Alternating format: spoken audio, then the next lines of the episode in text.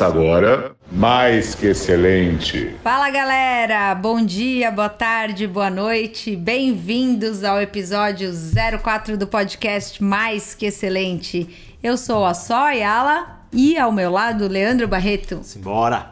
Estávamos com muita saudade de Boa, gravar muita conteúdo para vocês. verdade.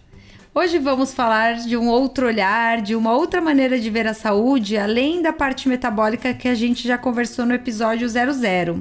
De onde pode vir a cura das nossas doenças, dores, problemas físicos e todo tipo de que- males que nos afetam e vão aparecendo ao longo das nossas vidas? Porque na maioria das vezes não há na medicina e em nenhuma outra ciência a cura propriamente dita. Quando a gente trata algo, a cura muitas vezes só acontece porque o nosso próprio organismo tem esse poder. Nós, médicos e profissionais da saúde, muitas vezes acreditamos que temos o poder da cura, né? Arrogância, arrogância.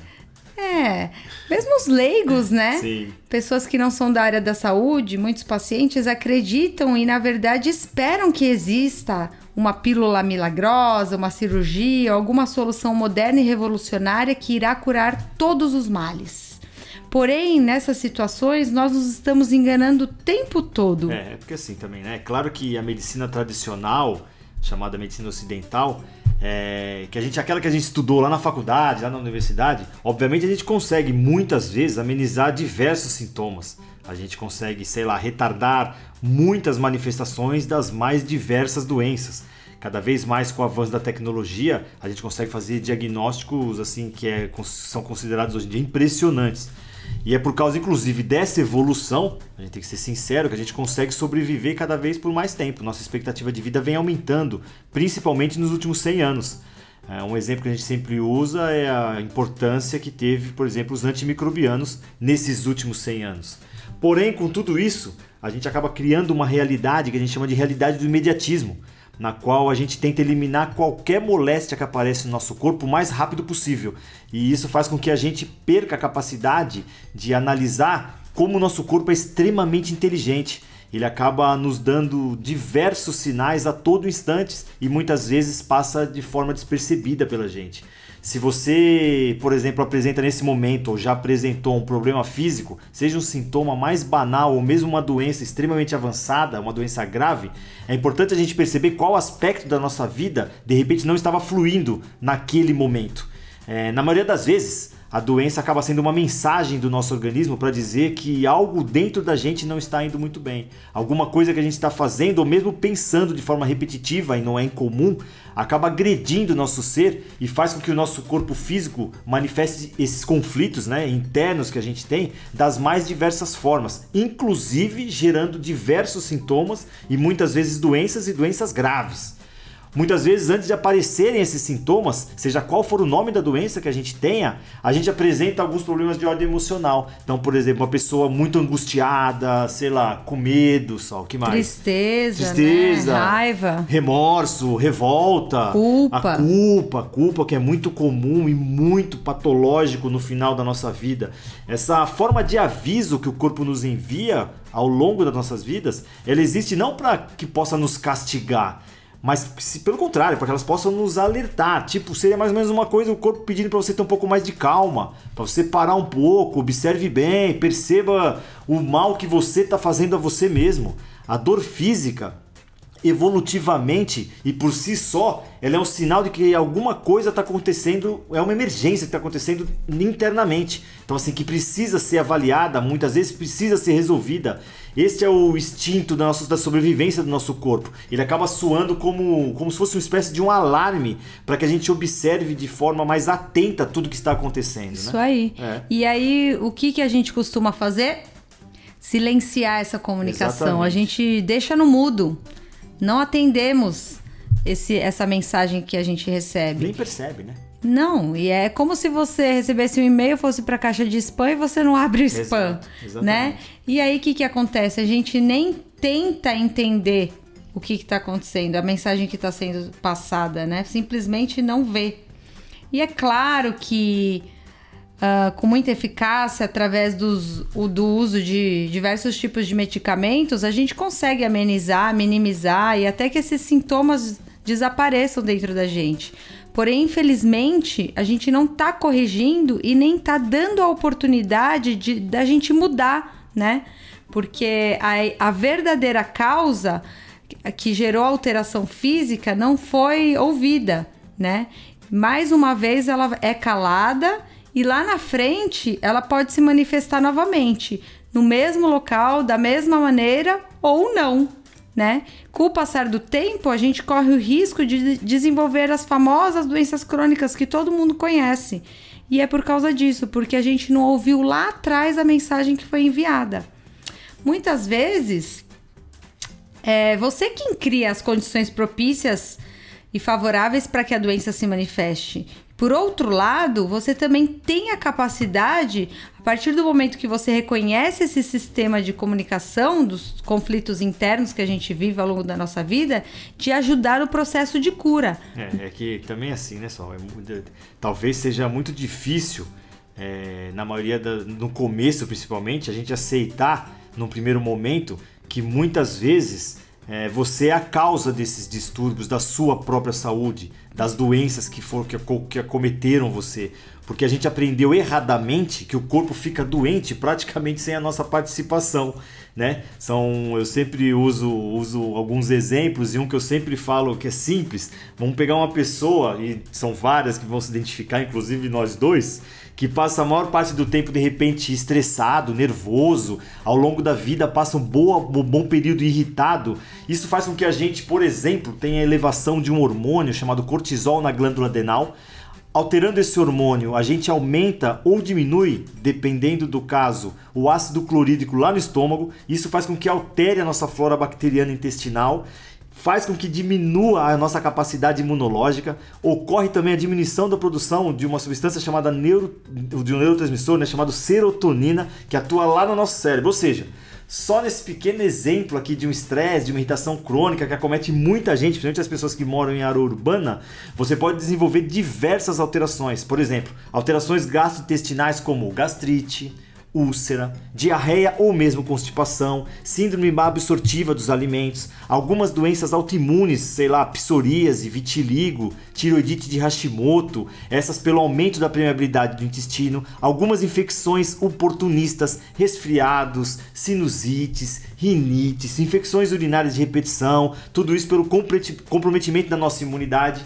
Ainda pode ocorrer também aquele desânimo, aquela pessoa que sempre está triste, sempre tem aquela tristeza meio crônica, meio arrastada. Algumas, infelizmente, evoluem para depressão. Tudo isso pelo déficit que eu falei do neurotransmissor serotonina, que é o neurotransmissor de felicidade, de contentamento. Bom, dá para perceber que só nesses casos, o que, que, a medicina convencional faria? Como a gente trataria tudo isso? Bastava a gente prescrever alguns medicamentos. Então o cara poderia sair com uma, uma tijolada de remédio, sei lá, inibidor de bomba de prótons para melhorar o, o estômago, alguns antibióticos, anti-inflamatórios não hormonais, algumas vezes anti-inflamatórios hormonais, antidepressivos, muitas vezes a gente teria que lançar a mão para tratar tudo isso. De repente, tudo isso pelo fato de a gente não ter o mínimo controle do nosso estresse do dia a dia. Ou seja, uma vez que a doença se instalou, muitas vezes será preciso, obviamente, o um acompanhamento médico para que, seja para que se restabeleça a sua saúde física de uma forma imediata. Associado muitas vezes, obviamente, aos inúmeros medicamentos que seriam prescritos, como eu acabei de falar, para tratar tais enfermidades. Seriam como se fosse apagar o incêndio que perdeu totalmente o controle, não é isso? Sim, pode ter certeza que na maioria das vezes a coisa mais importante que você pode fazer para melhorar a sua saúde, principalmente nesse caso que você citou, né, de irritação, mudança de humor, estresse, mudar é mudar as atitudes, Exatamente. né, que causam os prejuízos emocionais e que acarretam, enfim, o acometimento físico, É né? a gente agir na causa e não ficar tratando as consequências, né? Todas essas doenças que eu alinquei foram consequências de uma causa que foi lá o estresse, a irritabilidade, que a gente acha aquilo normal com o passar do tempo e que vão acabando é, desenvolvendo, a gente acaba desenvolvendo doenças no corpo físico então, como disse a Sol, a gente deveria mudar para começar, mudar algumas atitudes que sejam inadequadas, né? É, e, e muitas dessas doenças, os remédios sim vão tratar a parte física, fortalecer temporariamente o corpo e eliminar os sintomas. Mas, se você não mudar a condição interna que está gerando aquela doença, ela vai ter uma capacidade absurda de ressurgir novamente, Exatamente. como eu falei, da mesma forma ou mesmo em outros órgãos. Só que o problema é que a cultura imediatista que vem do nosso estilo de vida atual, é, a gente acredita que a gente não pode parar, a gente precisa ser produtivo o tempo inteiro e a qualquer custo, mesmo que custe a nossa saúde, né? E assim a gente se torna especialista em tratar as mais diversas patologias dos mais variados órgãos, né? Nós somos é, médicos que aprendemos e somos muito bons em eliminar, né?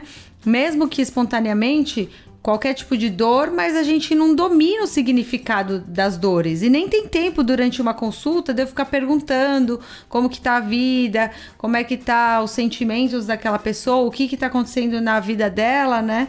Então, hoje em dia, a gente não cura diabetes, mas a gente pode medicar para que ela se mantenha sob controle, por exemplo. É, por muitas vezes não tem cura para determinado câncer, mas a gente pode fazer uma cirurgia, retirar aquele tumor, fornecer radiação, substâncias químicas para tentar destruí-los, né? É, isso em tudo. A gente não cura uma hipertensão arterial, um infarto do, meu, do miocárdio, uma artrite reumatoide, até uma doença de Alzheimer, ou uma simples síndrome dos ovários policísticos, mas podemos medicar todas elas para aliviar ou mesmo mascarar os sintomas e as suas manifestações. Exato. O Só problema é que- é que assim, né? Tudo, tudo isso a gente acaba tendo um. pagando um preço muito alto. O corpo paga um preço muito alto, né? Acredito que já que a gente está falando de saúde, o nosso intuito é sempre falar de saúde aqui nesse Sim. podcast. A gente deveria assumir essa parcela importantíssima de responsabilidade sobre a nossa saúde. Nessa hora, sempre quando a gente faz esse, essa explanação diante de um paciente, sempre surgem algumas perguntas e umas que são bem comuns. Clássico. É assim, o, é, o cara fala assim, pô, tudo bem, entendi. Mas como que eu vou saber? Porque pra mim tá tudo bem, eu, minha vida tá sempre tudo bem, eu acho que eu não tenho nenhum tipo de problema emocional. Como é que eu faço pra descobrir algo desse tipo?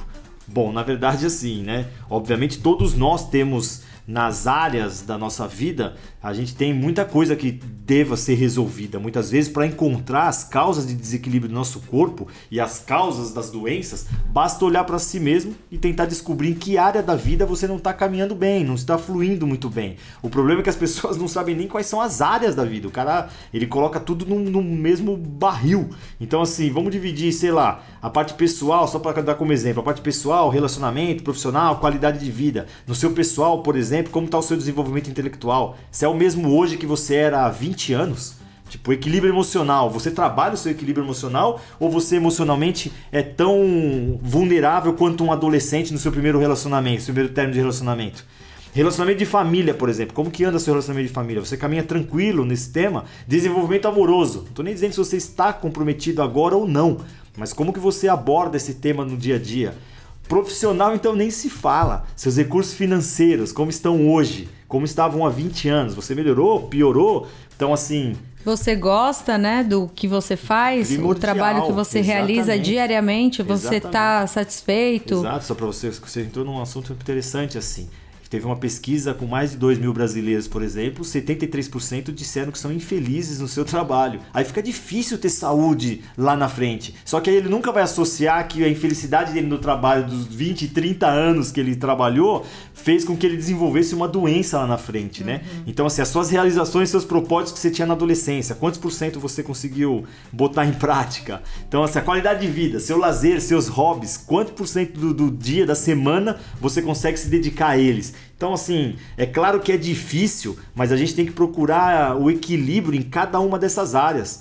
No meio desses exemplos que eu acabei de mencionar, procure aí de repente você observar o que você, o que mais está afetando sua estabilidade emocional. E aí sim, finalmente você consegue tentar colocar isso de uma forma um pouco mais equilibrada. Quais são os pensamentos, por exemplo, limitadores que sempre se repetem na sua vida nos últimos 10, 20 anos? Quantas crenças você traz que de repente foram crenças embutidas em você, nem são suas, que deixam de você, que não permitem que você atinja o máximo da sua plenitude nessas diversas áreas que eu falei para você? O quanto de você ainda tá ligado àqueles pensamentos de medo do passado, de julgamento, de inveja, intolerância, mágoa, raiva, todas essas coisas por aí, né? Sim, é claro que é difícil, mas a gente tem que procurar o equilíbrio em cada uma dessas áreas. E se alguma dessas áreas estiver desequilibrada, né, a gente tem que ou várias, né? Não é só uma, Sim. geralmente são Tem que algumas. botar uma prioridade e tentar começar, começar a corrigir a que mais te aflige no momento. Você tem que perceber, Isso. cada um tem a sua, né?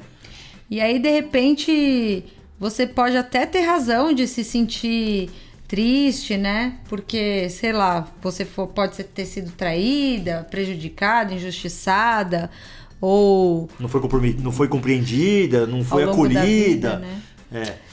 É, entre outras. Cada um tem a sua razão e a gente não tá aqui para julgar ninguém. Pelo contrário, a gente tá aqui para tentar ajudar. Mas cada um deve perceber que o que não faz bem emocionalmente vai um dia poder afetar o corpo físico, né? Exato. Então a primeira ação é admitir o fato de que é, você não tá encarando a situação da melhor maneira possível. Então você tem que adotar uma nova postura de vida, perdoar muitas vezes e conversar com aquele amigo, ente querido que você brigou há sei lá quantos anos, né?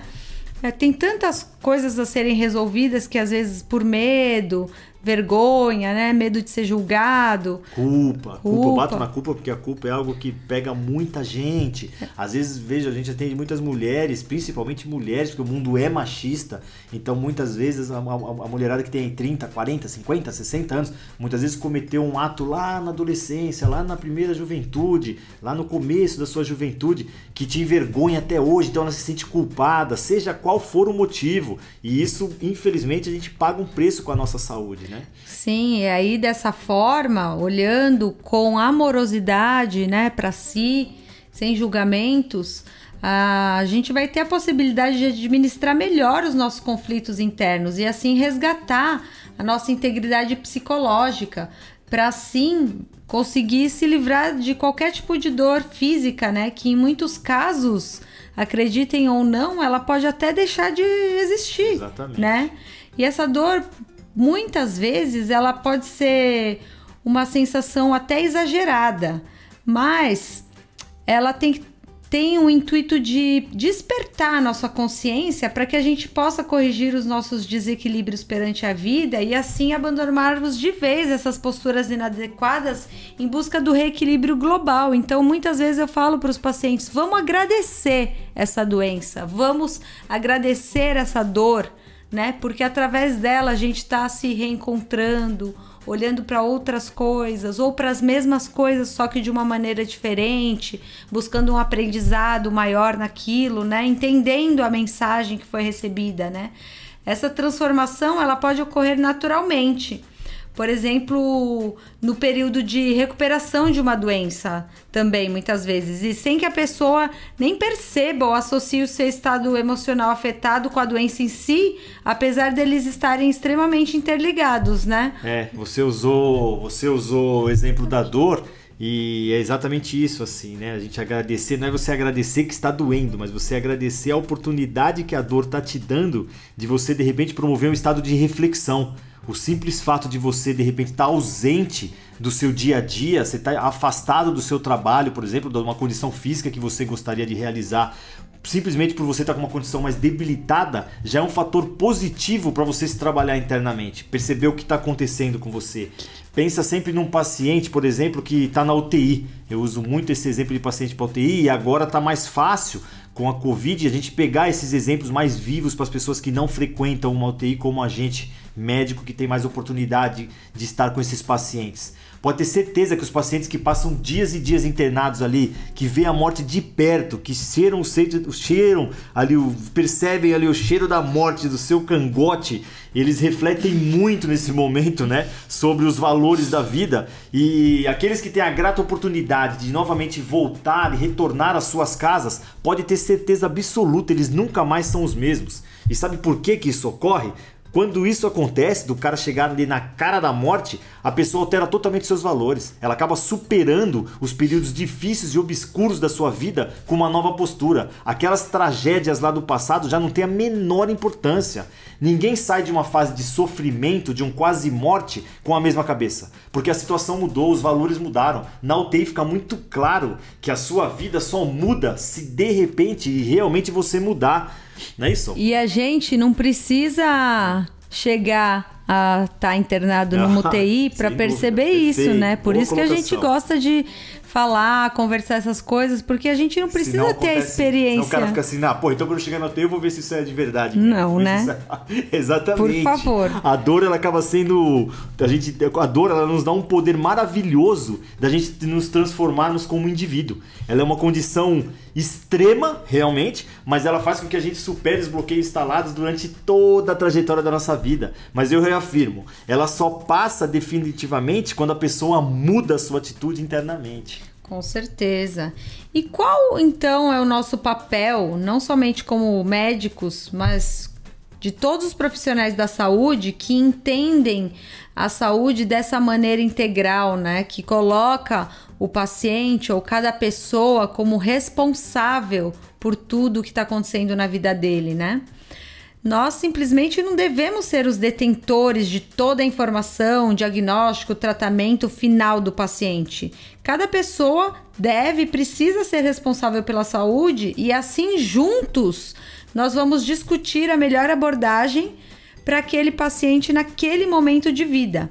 Mas antes de tudo, o paciente precisa entender e se interessar pelo que está ocorrendo no organismo dele, para assim reequilibrar tudo de maneira integral em todos os âmbitos, seja na alimentação, atividade física, no sono, que a gente gosta muito de conversar sobre isso, é, eliminação de substâncias tóxicas, mas em todos os padrões mentais limitantes também, né? Os conflitos emocionais e qualquer coisa que o corpo esteja requerindo naquele momento. Nós somos conselheiros, direcionadores de condutas de saúde. A gente não pode ficar limitado a ser somente prescritor de medicamento, de remédio, né? O nosso foco não está apenas na doença, mas nas pessoas e tudo que engloba a vida delas em, em todo o seu ser. Exatamente. Sabe que Hipócrates, que é, é considerado o pai da medicina, viveu 400 anos antes de Cristo, ou seja, Sim. praticamente 2500 anos, ele já dizia: curar raramente, aliviar frequentemente, mas consolar sempre. E é exatamente isso. Eu, eu peço permissão para Hipócrates para poder mudar um pouco e, é, e colocar aconselhar sempre, direcionar sempre, orientar sempre. A gente não tem a, a pretensão de curar ninguém. A, a, cura muitas vezes depende, inclusive, principalmente da pessoa, né? Sim, e quando a gente fala no poder da nossa mente, dos nossos pensamentos, de tudo isso que a gente está falando nesse, nesse episódio e de como eles impactam o nosso corpo físico, é preciso deixar claro que isso não tem absolutamente nada a ver com esoterismo, é, religião, né? Não tem nada disso. Isso é ciência. Exato, exato. E assim, a cura acaba sendo então para gente, para que as pessoas possam entender definitivamente, uma combinação do tratamento físico com o seu reposicionamento interior. Do mesmo modo que, obviamente, é importante você procurar um médico, também é necessário investigar as causas emocionais e buscar uma reforma íntima. Uma vez reparada a sua condição interna, o tratamento físico se torna muito mais fácil e, quem sabe, até muitas vezes desnecessário. Quando você toma essa consciência, o processo de recuperação, por vezes, ele acaba se acelerando. É necessário apenas ter boa vontade, abandonar a vaidade, o orgulho, a gente não ser resistente à mudança, senão fica muito difícil, que com isso a reformulação acontece de forma até natural. Então nunca se esqueça, é, nós somos os detentores de um grande poder de mudança e renovação. Muitas vezes nós somos os detentores de uma real cura e precisamos usar esse poder a nosso favor. Quanto maior a consciência nesse sentido, maior a nossa responsabilidade com nós mesmos e mais fácil a gente atingir uma saúde plena, né? Maravilhoso. Se você gostou desse episódio ou acha que alguém precisa ouvi-lo, compartilhe em suas redes sociais e marque a gente também. Boa. Caso você tenha alguma pergunta ou sugestão, fique à vontade para enviar no nosso Instagram pessoal. Caso você ainda não nos siga, nosso arroba é drasolayala com y, dr.leandro Barreto. E é isso, pessoal. Bom, Nos próximos episódios, quando falarmos aqui das mais diversas doenças, obviamente abordaremos não somente a parte física, que já é muito bem conhecida pela medicina convencional, com sintoma, diagnóstico e tratamento, mas principalmente vamos dar um enfoque especial em outras possíveis causas, englobando corpo, mente e espírito, e tudo o que for preciso e possível para restabelecer o nosso equilíbrio e, por consequência, a nossa saúde. Um grande beijo e uma ótima semana para você. Ótima semana não, Sori. Uma mais que excelente semana para você. É isso aí, galera. Valeu, tchau, tchau. tchau.